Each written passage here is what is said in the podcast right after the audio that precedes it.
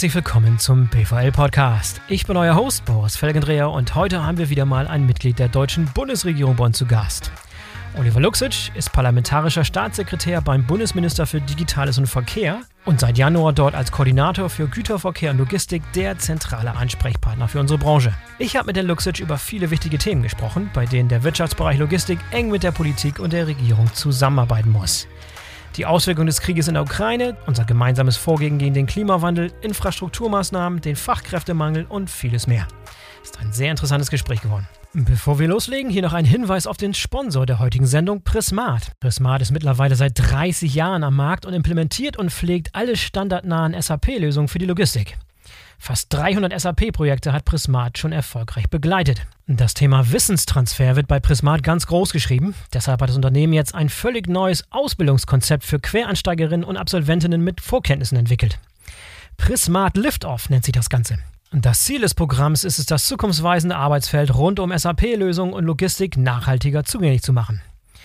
Die Teilnehmenden durchlaufen ein dreimonatiges Intensivprogramm als Teil ihrer Probezeit bei Prismat. Dabei erhalten sie Einblicke in die Theorie und Praxis des Berufsalltags und lernen alle Grundlagen, die sie für den Einstieg als SAP-Consultants benötigen. Ich könnte mir vorstellen, dass das für den einen oder anderen von euch von Interesse sein könnte. Schaut also mal vorbei unter www.prismat.de denn dort findet ihr weitere Infos zu dem Unternehmen und diesem Programm. Den Link findet ihr auch in den Shownotes. So, und jetzt kommt mein Gespräch mit dem parlamentarischen Staatssekretär Oliver Luxic. Ich wünsche euch viel Spaß beim Zuhören. Hallo Herr Luxic, herzlich willkommen zum BVL-Podcast. Schön, dass Sie dabei sind. Ja, ganz lieben Dank für die Einladung. Herr Luxic, Sie sind jetzt Teil der Bundesregierung als parlamentarischer Staatssekretär beim Bundesminister für Digitales und Verkehr und seit Januar auch neuer Koordinator für Güterverkehr und Logistik. Das heißt, Sie sind in der Bundesregierung der zentrale Ansprechpartner für uns, die, die deutsche Logistikbranche. Was waren eigentlich vorher Ihre Berührungspunkte mit dem Wirtschaftsbereich Logistik, bevor Sie ins Amt kamen? Ja, Herr Felgendreher, ich war ja, äh, durfte ja schon zwei Perioden im Bundestag arbeiten mhm. und ja, habe da auch immer Verkehrspolitik gemacht. Insofern, sage ich mal, kenne ich die Branche ganz gut und ja, bin natürlich auch immer mit Unternehmen bei mir im Wahlkreis im engen Austausch und das natürlich auch gerade viel aus dem Bereich dabei. Also insofern ist es mir jetzt nicht äh, völlig neu. Und ja, jetzt ist, sage ich mal, die Aufgabe ein bisschen eine andere, also quasi in die Regierung auch über das eigene Ministerium äh, hineinwirken, um einfach die Interessen der Logistik, die ja ein Jobmotor ist und ja, ist ja wie die Lebensadern der Wirtschaft. Wenn es da stockt, dann haben wir ein Problem in der Wirtschaft. Und dass die Logistik, deren Bedeutung merkt man halt erst, wenn sie nicht funktioniert. Und deswegen muss ich da für die Interessen der Logistik auch in der Bundesregierung jetzt werben. In der Tat. Und die Herausforderungen sind enorm. Die Logistik in Deutschland steht vor großen Herausforderungen. Sie muss massiv zur Bekämpfung des Klimawandels beitragen, gleichzeitig wettbewerbsfähig bleiben. Sie muss sich stärker digitalisieren, hat obendrein noch einen Fachkräftemangel. Das sind alles Felder, in denen der Wirtschaftsbereich Logistik eng mit der Politik zusammenarbeiten kann und muss. Deshalb möchte ich heute gerne mit Ihnen darüber sprechen, wie diese Zusammenarbeit am besten aussehen kann. Vielleicht angefangen damit, wie geht man eigentlich vor, wenn man neu ins Amt kommt und im Vorfeld einige, aber vielleicht nicht so viele Touchpoints mit der Logistik hatte? Wie kommt man ins Thema und wie baut man sich vor allem auch so ein nötiges Netzwerk von Kontakten in der Branche auf? Da gibt es ehrlich gesagt keine äh, Gebrauchsanweisung und keine Anleitung. Also das ist quasi ein äh, Kaltstart, also auch so dieser ganze mhm. Wechsel von Regierungen äh, da könnte man jetzt auch in unserem Fall einen längeren Vortrag zu halten. Nee, also das ist äh, Learning by Doing. Ich habe einen guten Draht zu meinem Vorgänger, äh, Steffen Bilger, den ich auch sehr schätze, der da auch, glaube ich, gute Arbeit gemacht hat. Aber auch mit dem habe ich eher, sage ich mal, kurz andere operative Fragen. Nee, also das ist äh, Learning by Doing. Ich sag mal, das Gute ist in Deutschland, wir haben ja einen äh, Beamtenapparat, der, äh, der ja. arbeitet so oder so weiter unter jeder Regierung. Insofern geht da kein Wissen verloren. Und ich habe auch hier das bei uns nennt sich das G14 im Ministerium, einen äh, sehr guten, ein sehr gutes Referat, was die ganzen äh, Themen kennt. Und insofern, klar, muss man sich, sage ich mal, auf der einen Seite im Haus äh, schlau machen und dann natürlich mit den vielen Verbänden und Multiplikatoren in dem Bereich austauschen. Da kannte ich jetzt natürlich schon einige. Auf jeden Fall. Ja, Steffen Bilger war auch schon zu Gast im Podcast. Wer da mal reinholen will, kann ich ja nochmal einen Link in den Shownotes lassen, was er ihr Vorgänger sozusagen hatte. Ja. Wovon waren denn so die ersten Rückblicken, die ersten drei bis vier Monate? Welche Themen haben denn Ihre Arbeit da bisher am stärksten geprägt? Ja, Sie haben die Langfristthemen genannt, äh, Fahrermangel, Digitalisierung und Dekarbonisierung, aber leider kam dann kurzfristig was ganz anderes rein. Also auch der äh, ja, der schlimme Russlandkrieg hat ja auch massive Auswirkungen auf die Logistik und das hat mich dann auch gleich äh, voll und ganz gefordert, weil natürlich die gesamten Lieferketten sich äh, total ändern. Äh, Luftraumsperrung zum Beispiel war so eins der ersten äh, Felder. Mhm. Äh, wird dann schnell danach gerufen. Auch das muss vorbereitet werden, weil wir ja nicht, dass russische Maschinen in Deutschland stehen und deutsche Maschinen in, in Russland. Äh, das hat, sorgt natürlich für Umwege und andere Transportströme. Wir haben ja eine ganz starke Schienenverbindung, äh, auch gerade nach Asien. Also es ist ja nicht nur Russland und Ukraine, was wirtschaftliche Herausforderungen hat. Die Stahlindustrie zum Beispiel hat viele ja, Waren immer noch quasi in Rotterdam liegen, an die man nicht rankommt. Um ein praktisches Beispiel zu skizzieren. Ähm, also insofern gibt es da eine ganze Reihe an Themen. Wie gesagt, im äh, Bahnverkehr eine ganze Reihe an, an Verbindungen, ähm, ja, also Richtung äh, China letzten Endes auch, die natürlich betroffen sind. Die Häfen darf man nicht unterschätzen. Wir haben eine ganze Reihe an, an Rädern mit gemischten Besatzungen, viele Schiffe, die in, in und um die Kriegszone äh, festhängen, Häfen, die sozusagen äh, überlaufen. Also insofern eine ganze Reihe an Problemen, vor allem auch im Straßengüterverkehr, weil natürlich gerade die polnischen Unternehmen viele ukrainische und weißrussische Fahrer haben. Und das würde noch hinzukommen, die fallen jetzt natürlich auch in Deutschland aus. Die sind zahlenmäßig noch zum Glück nicht so viele. Aber wenn jetzt auch noch äh, in Polen beispielsweise eine Mobilmachung kommen würde, und das ist dort in der Diskussion, dann hm. fallen in Deutschland natürlich sehr, sehr viele Fahrer aus. Und das heißt, da brauchen wir hier auch Szenarien, wie man darauf reagiert. Also wir haben jetzt schon das Sonntagsfahrverbot in Teilen gelockert. Es gäbe auch andere Möglichkeiten, hier noch weiter äh, drauf zu reagieren. Ja, das sind also ganz äh, direkte Themen, wie natürlich auch der, die Energiepreisexplosion welche die Logistik massiv belastet. Hier haben Sie so eine Art Krisenstab gebildet. Ich meine, die Situation, die, die ändert sich ja von Tag zu Tag mit den Häfen und mit, mit der ganzen Situation. Wie, äh, Total. Wie ja, wie, ja. Wie, wie vernetzt man sich da und wie bleibt man am Draht sozusagen? Ja, also wir haben einen Krisenstab äh, bei uns im Ministerium, auch in der Bundesregierung. Wir haben ähm, bei uns das äh, BAG in Köln, das Bundesamt für Güterverkehr. Äh, mit Herrn Hoffmann, jemand sehr erfahren ist, der schon 2015 als Krisenmanager aktiv war. Der hat den, äh, vor allem den Bereich Straßengüterverkehr im Blick. Der, äh, der Stab KM, der Krisenstab, der koordiniert auch, sage ich mal, unser Haus zum Beispiel mit dem Auswärtigen Amt. Ähm, da geht es also auch um die Frage, wie, scha wie schafft man es noch, Hilfsgüter in die Ukraine zu bekommen.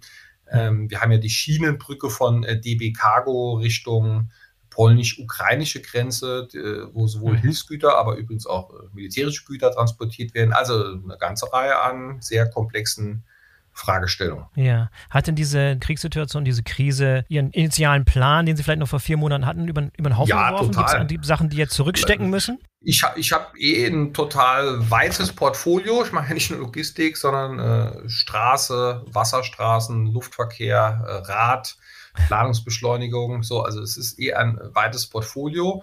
Und klar, ich meine, ähm, wir sind jetzt auch zum Beispiel dabei, beim Fahrermangel gerade eine neue, neue Initiativen zu starten. Ähm, nee, ich sag mal, es ist halt eben, Sie sehen es ja auch in der, in der großen Politik, man, man, man, verhandelt sehr lange über einen Koalitionsvertrag. Das sind natürlich weite Teile davon jetzt Makulatur. ja. Und äh, ja, Regieren ist ein äh, Rendezvous mit der Realität. Und das merkt man mhm. jetzt auch hier. Es kommt eine Krise, man muss schnell reagieren. Man muss manchmal auch alte Überzeugungen äh, von Bord werfen. Das sehen Sie ja bei allen Parteien in der Bundesregierung gerade, weil man eben auf praktische Herausforderungen schnell reagieren muss. Das ist Regieren. Man sagt ja oft über die Corona-Krise, es wäre so ein Booster oder so eine Art Initialzündung gewesen für die Digitalisierung.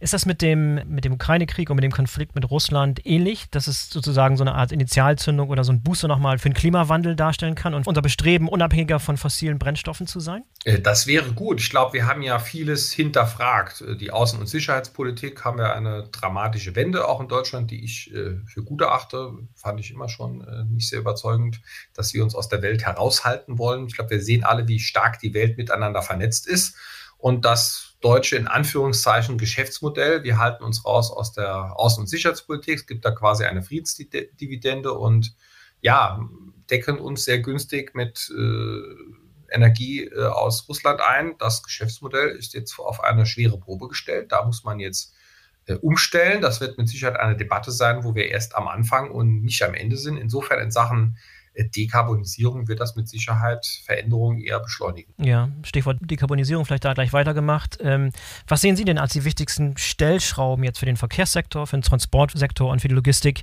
gegen den Klimawandel? Was sind so die größten Hebel, die wir zur Verfügung haben aus Ihrer Sicht? Also ich glaube, was am schnellsten funktioniert, ist alles rund um die Digitalisierung, wenn es darum geht, Verkehre zu vermeiden, zusammenzulegen. Da sehen wir ja schon sehr viel Entwicklung, weil ja auch alle Unternehmen Interesse haben, äh, Kosten zu sparen. Dann kommt immer die Verlagerungsdebatte. Also was kriegt man auf die tendenziell klimafreundlichere Schiene und Wasserstraße? Da muss man leider feststellen, dass das, was gerne propagiert wird, in der Praxis nicht so einfach umzusetzen ist. Also wir müssen einfach feststellen, dass das Schienennetz massiv verstopft ist, um es mal etwas untechnisch auszudrücken. Das werden wir jetzt übrigens auch an Ostern sehen. Wir haben sehr viele Baustellen im Netz, äh, zusätzliche Belastung durch äh, Verkehre Richtung Ukraine. So, das heißt, das Netz platzt aus allen Nähten. Bis wir ein neues Stück Schiene bauen, dauert, naja, diese Legislaturperiode wird wenig gebaut. Selbst in einer nächsten ist es auch schon äh, nicht so einfach. Also wir müssen Planungs- und Genehmigungsverfahren vereinfachen. Aber Deutschland ist dicht besiedelt. Da neue Schienen zu bauen, dauert. Insofern muss man auf die Digitalisierung der Schiene setzen. Auch das äh, sorgt wiederum für Baustellen. Baustellen im Netz sorgen für Verspätungen. Will man mehr Züge innerhalb eines äh, Quadranten fahren lassen, müsste man eigentlich die Geschwindigkeit anpassen. Weiß ich auch nicht, ob das alle wollen. Also will nur sagen, der Teufel steckt im Detail. Die Schiene ist nur bedingt aufnahmefähig. Wir machen so viel, wie es geht, äh, zur Verlagerung, um die Schiene attraktiver zu werden. Da hoffe ich mir auch viel von der, ähm, von der DAC, also der digitalisierten automatischen Kupplung. Auch da dauert es, bis wir die in den Markt bekommen. Wasserstraße ist die Infrastruktur extrem veraltet. Die ist halt eben auch, sage ich mal, eher für Güter geeignet, lange Strecken, die nicht zeitintensiv, äh, zeitkritisch sind.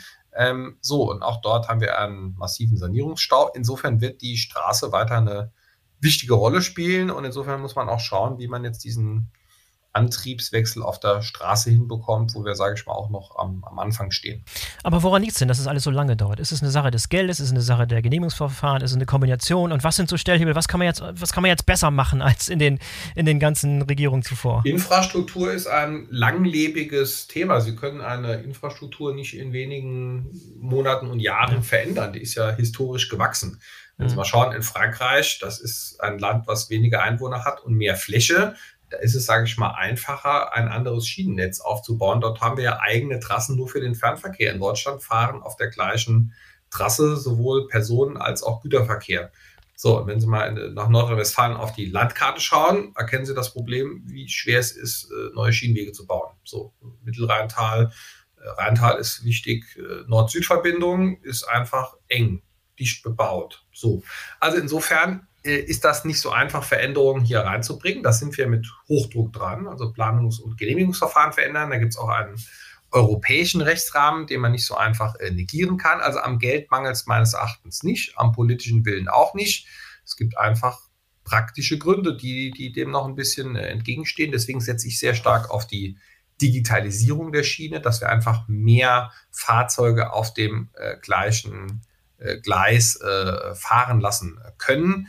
Ähm, ja, aber da wird es auch noch, da werden wir jetzt erstmal an einigen Knotenpunkten ansetzen, um dort, es gibt ja ein paar große Verkehrsknotenpunkte, wo sich staut, da wird man zuerst ansetzen müssen, um dort einen möglichst guten Hebel zu haben, was die Schiene angeht. Ja, bei dieser Digitalisierung der Schiene ist das äh, zum größten Teil eine, eine, Sache von den Betreibern selber oder, oder kann die Politik und die Regierung da auch wirklich einen Einfluss haben und da die richtigen Rahmenbedingungen zum Beispiel schaffen? Was für Stellhebel hat die Politik dort? Ja, das ist vor allem eine Frage von äh, DB Netz.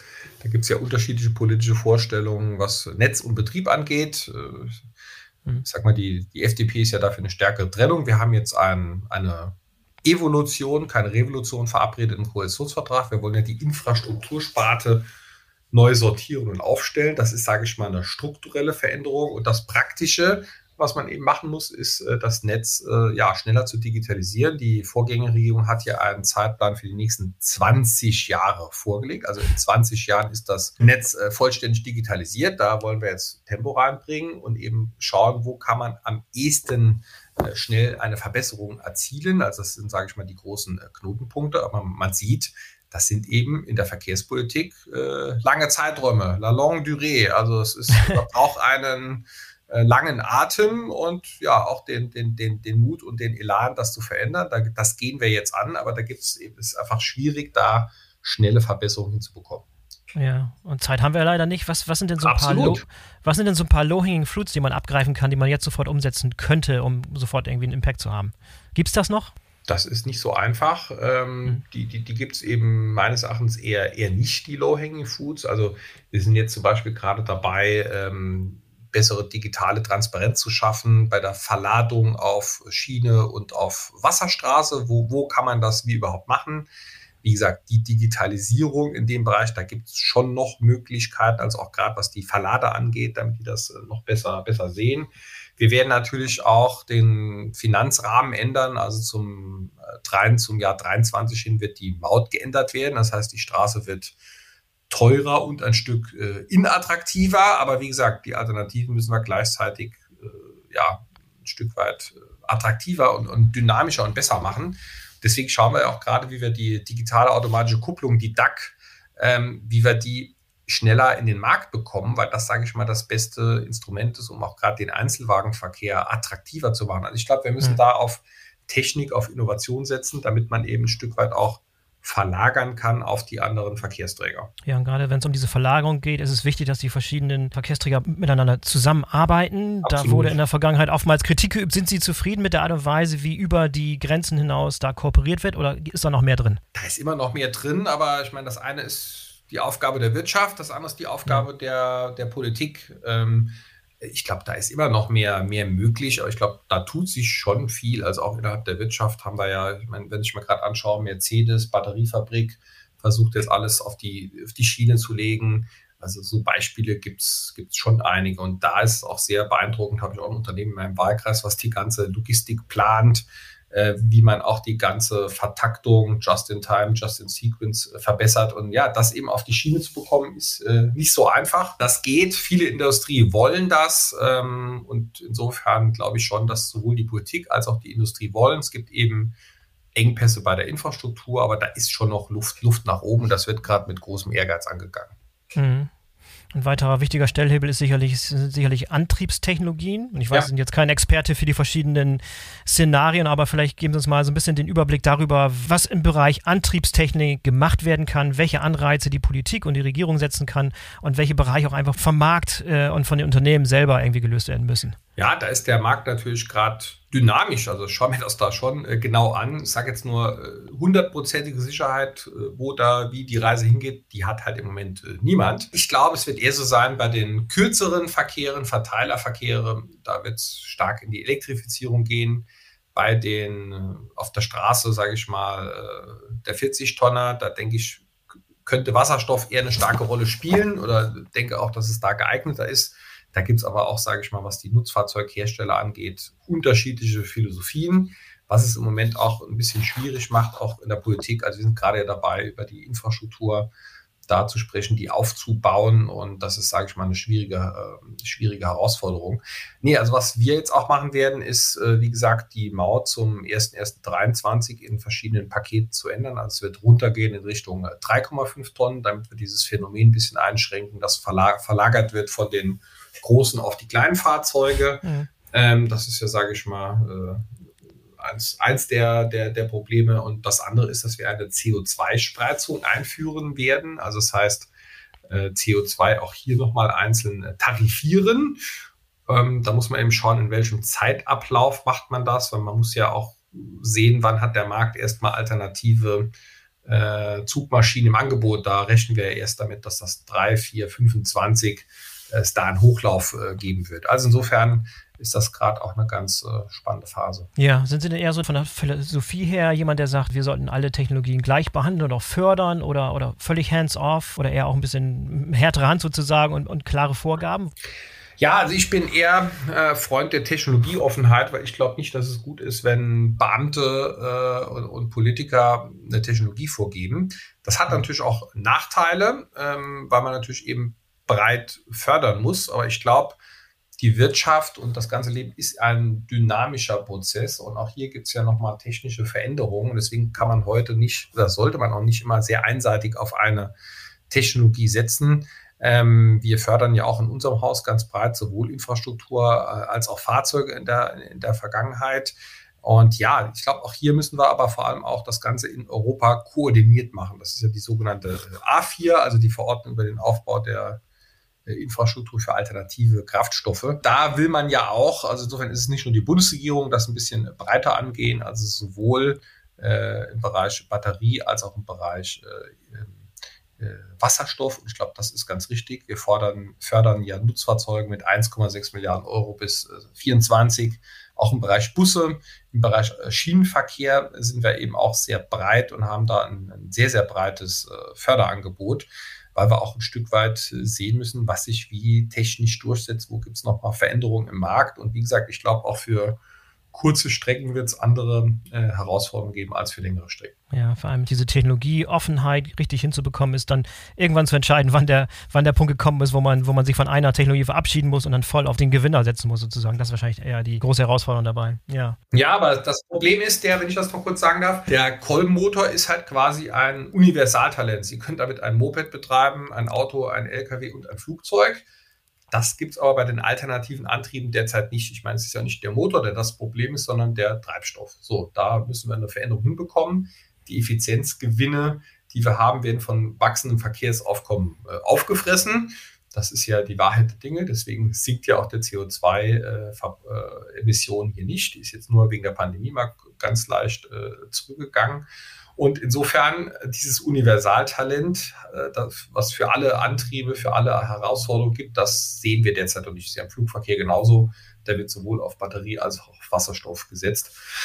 Insofern glaube ich, ähm, ja, dass wir da breit rangehen müssen. Äh, Wasserstoff wird eine Rolle spielen. Es wird äh, Batterie gerade im, kürzeren Verkehr eine Rolle spielen. Aber das hat eben halt auch ein hohes Gewicht. Und je länger die Distanz und je größer das Volumen ist, das sie bewegen, Stichwort Schiff, äh, Stichwort Luftfahrt, da wird eben nicht nur Wasserstoff, sondern eben auch alternative Kraftstoffe äh, eine Rolle spielen. Und insofern muss man das meines Erachtens breit angehen und auch über deutsche Grenzen hinaus, äh, weil eben die Erneuerbaren in anderen Ländern sehr viel geringere Kosten haben als bei uns. Ja, ein weiteres Bottleneck bei dem Übergang zur Elektromobilität ist die Ladeinfrastruktur. Ja. Sind Sie damit äh, mit, mit dem bisherigen Ausbau zufrieden? Und wenn ja, ähm, wahrscheinlich nicht. Was, was ist geplant, um das noch ein bisschen zu forcieren? ja, ja, klar. Also wir sind jetzt erstmal, sage ich mal, mit Hochdruck am äh, Pkw dran. Da haben wir jetzt auch eine ganze Reihe an Ausschreibungen rund um die äh, Bundesfernstraßen. Als nächstes müssen wir das natürlich europaweit machen. Und wie gesagt, da wird ja gerade die A4 in, in, in Brüssel verhandelt, die ja genaue Vorgaben gibt, was muss wie in welchen Abständen äh, kommen. Äh, wir haben, wie gesagt, auch eine ganze Reihe an Förderaufrufen für E-Mobilität, für kommunale und gewerbliche Flotten. Aber gut, der Staat kann hier auch, äh, sage ich mal, Anschubhilfe leisten, aber wir können auch nicht, sage ich mal, alle Kosten überall übernehmen. Das äh, leuchtet ja, glaube ich, auch ein. Aber wir haben ja was, äh, starke äh, Klimaziele und deswegen wird hier auch, wie gesagt, mit großen Summen äh, stark investiert und äh, wir haben jetzt erstmal die Schnellladestandorte für die PKWs, die jetzt äh, auf den Markt äh, kommen, die gerade ausgeschrieben sind mit, mit vielen Regionallosen und als nächstes wird das Ganze für den Schwerlastverkehr kommen müssen. Ja, ich glaube, der Fokus ist häufig auch bei dieser Ladeinfrastruktur auf Schnelllader an, an, an Verkehrsknotenpunkten mhm. und im öffentlichen Bereich. Ich glaube, ein Bereich, der oftmals vernachlässigt wird, ist der private Bereich. Total. Und vor allem auch am Arbeitsplatz. Ja, ich glaube, das ändert sich. Absolut, wie Sie sagen. Also ich meine, man kann eben, ich habe jetzt auch zu Hause, kann auch nicht jeder Mensch machen. Ich habe jetzt eine, auch eine PV-Anlage und eine Wallbox. Das heißt, man ja. kann da schon viel zu Hause laden. Ja, und am Arbeitsplatz ist auch wichtig, das machen immer mehr Arbeitgeber oder bei, beim Supermarkt, beim Einkauf. Und an den Fernstraßen, da brauchen wir halt die Schnelllader, weil die Leute wollen auch nicht da stundenlang Klar. an der Raststätte stehen. Ne? Also insofern brauchen wir da unterschiedliche Ange Angebote und das haben sie absolut richtig beschrieben.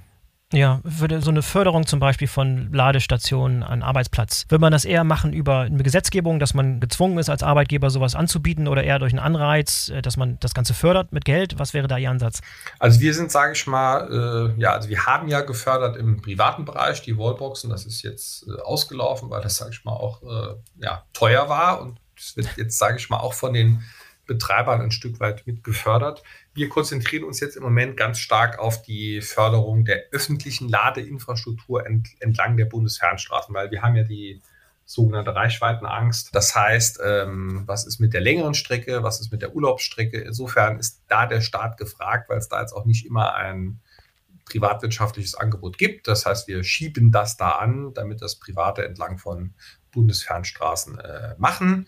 Ähm, das ist, sage ich mal, jetzt in erster Linie äh, die Aufgabe. Und klar, Arbeitgeber äh, müssen das machen. Es kann auch nicht sein, dass wir jetzt Parkhäuser planen in Deutschland und da keine Kabel mit verlegt werden, weil die Elektromobilität wird, wird eine, eine wichtige Rolle spielen. Das ist in Europa vorgegeben. Insofern wird das jetzt äh, kommen. Ja, jetzt sind wir sehr stark im, im privaten Bereich gelandet. Vielleicht mal zurück ja. zur, zur Logistik. Sie hatten vorhin schon ein wichtiges, interessantes Stichwort genannt, das ist Arbeitskräftemangel. Da habe ich ja kürzlich eine, eine Studie gesehen vom IFO-Institut. Äh, die machen das irgendwie quartalsweise und haben da wieder festgestellt, irgendwie zwei Drittel der Unternehmen aus dem Landverkehrssektor in Deutschland händeringend nach Arbeitskräften suchen. Äh, bei der Lagerhaltung und bei Lagern sieht es ähnlich aus. Und das sind vor allem auch Zahlen, die seit 2009 stetig angestiegen sind. Also das Problem ja. wird nicht besser. Wie stellt sich die Situation aus Ihrer Sicht dar? Ich teile da Ihre Analyse. Das ist eine ja. äh, extrem äh, kritische Zeit und die wird perspektivisch äh, noch schwieriger, weil wir einfach jetzt geburtenstarke Jahrgänge haben, die demnächst den Arbeitsmarkt verlassen und immer weniger, die nachkommen. Also es gibt da unterschiedliche Zahlen. Äh, der BGL hat da, sage ich mal, die weitestgehenden, da sage ich mal, irgendwas zwischen 30 und 80.000 Fahrer, die man noch bräuchte. Das betrifft übrigens alle Fahrberufe, also den Lkw, genauso übrigens den äh, die Bahn, da wird es jetzt, sage ich mal, noch am, am ehesten gelöst. Da gibt es, das ist, sage ich mal, ein Beruf, der immer noch vergleichsweise äh, attraktiver ist. Aber es gibt mhm. natürlich auch im Bereich Bus, im Bereich Taxi, im Bereich Kurier- und Expressdienste, CAP-Dienste, da haben wir auch einen riesigen Fahrermangel. Logistik, Lagerhaltung haben Sie eben angesprochen. Also das wird ein, das ist jetzt schon ein Problem, ist auch eine Wachstumsbremse. Insofern muss man daran ja, da ist ein Teil Aufgabe der Wirtschaft. Äh, wie kriegt man es dahin, den Beruf attraktiver zu machen, sowohl vom Arbeitsumfeld her als auch von der Bezahlung? Äh, Stichwort, was passiert an der Rampe, äh, wo verladen wird.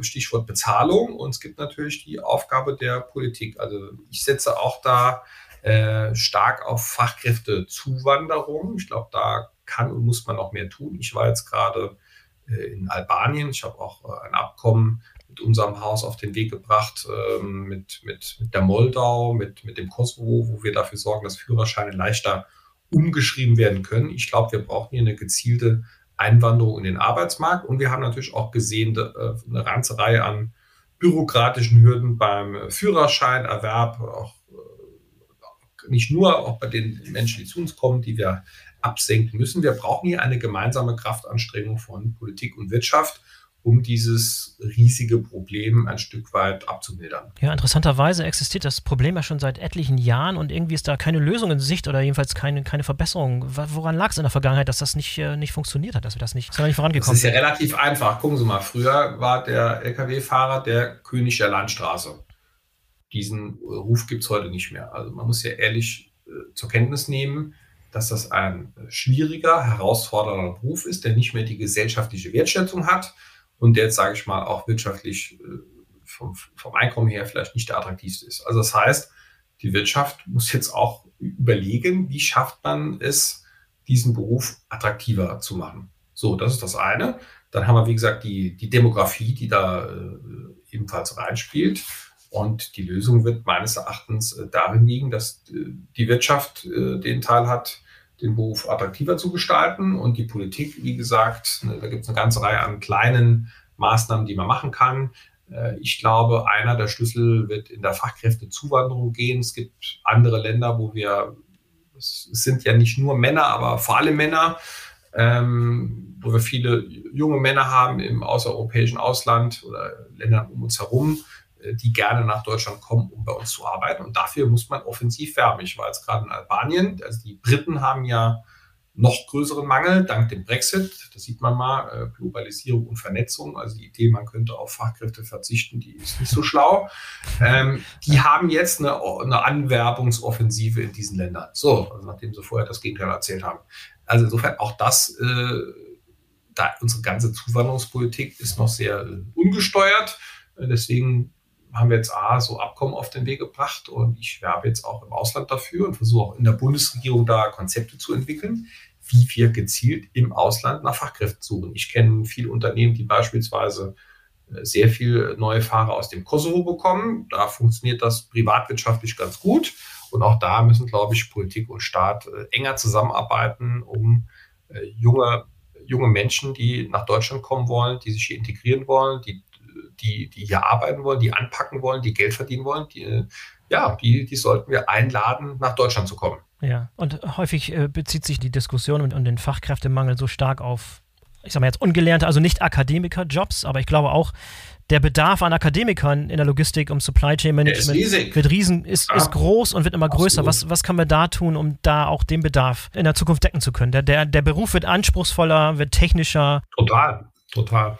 Ja, also mein äh, Nachbar, ich äh, sitze jetzt gerade im Saarland, ein guter Freund von mir, der sitzt jetzt gerade ein paar Häuser weiter und der macht auch Logistik vom Computer von zu Hause aus.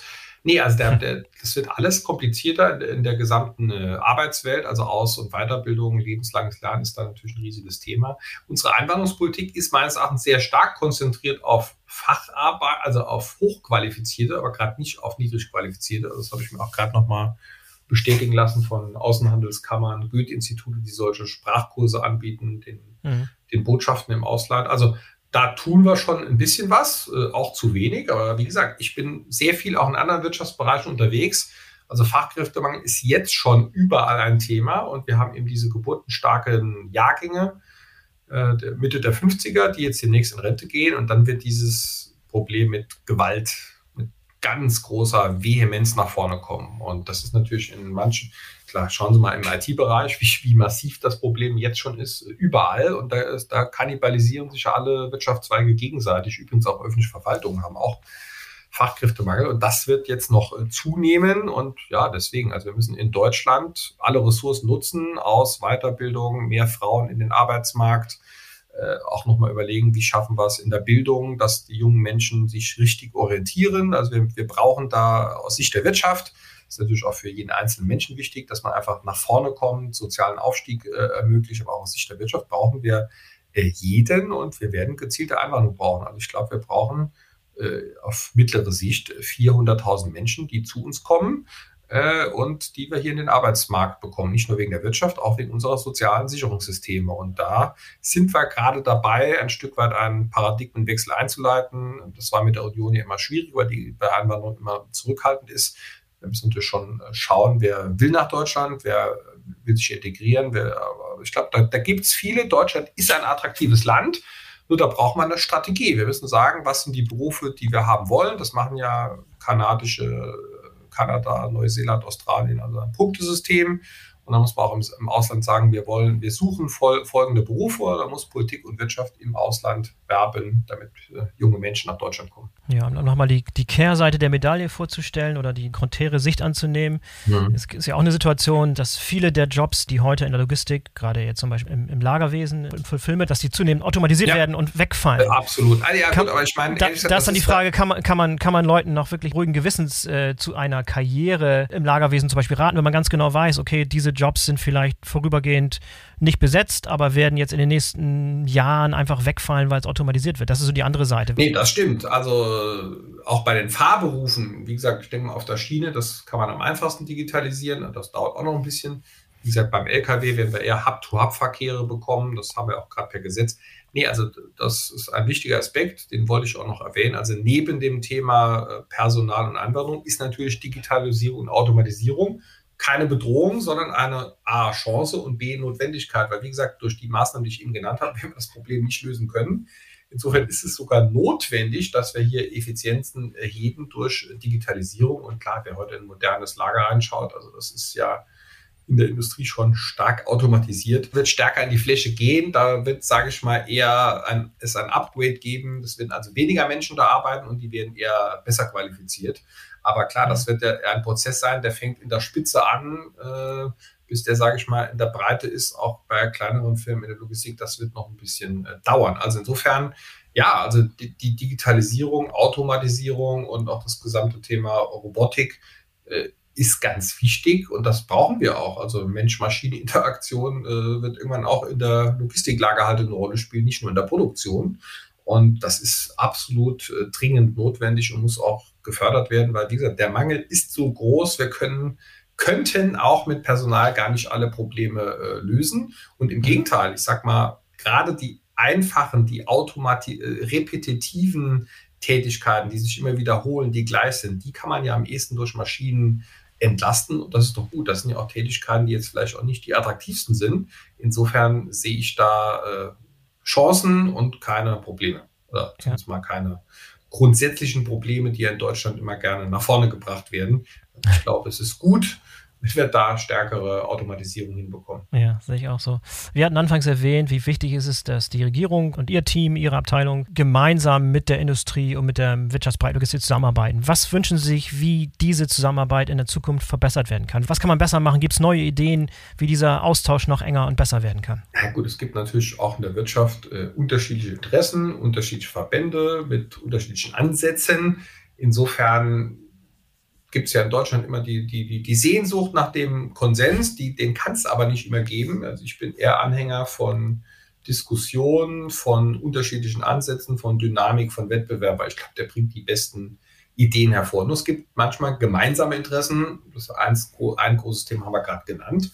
Und da macht es eben schon Sinn, dass sich Politik und Wirtschaft versuchen, an einen Tisch zu setzen, um die Probleme, die alle betreffen, ob das jetzt Fahrermangel ist oder die anderen großen Herausforderungen, äh, zumindest mal in, in gemeinsam nach vorne zu bringen. Also ich glaube schon, Politik und, und, und, Logistik müssen dafür für die Bedeutung des Themas werben, für, für Fachkräfte gemeinsam Initiativen starten. Also beispielsweise möchte ich eben auch dafür sorgen, dass wir gesagt, im Ausland gezielt äh, stärker dafür werben, äh, in den deutschen Arbeitsmarkt einzuwandern. Das könnte jetzt eine der Initiativen sein, aber auch gerade die großen Themen Digitalisierung, Dekarbonisierung, da brauchen wir eben gemeinsame Projekte, die wir dann in die, in die Fläche bringen. Und das funktioniert, denke ich, ganz gut. Also da haben wir wirklich eine, da sind wir in Deutschland wirklich Weltspitze äh, in vielen Bereichen und da haben wir eigentlich eher eine geübte Partnerschaft, die äh, gut funktioniert. Sehr gut, die Tür steht offen.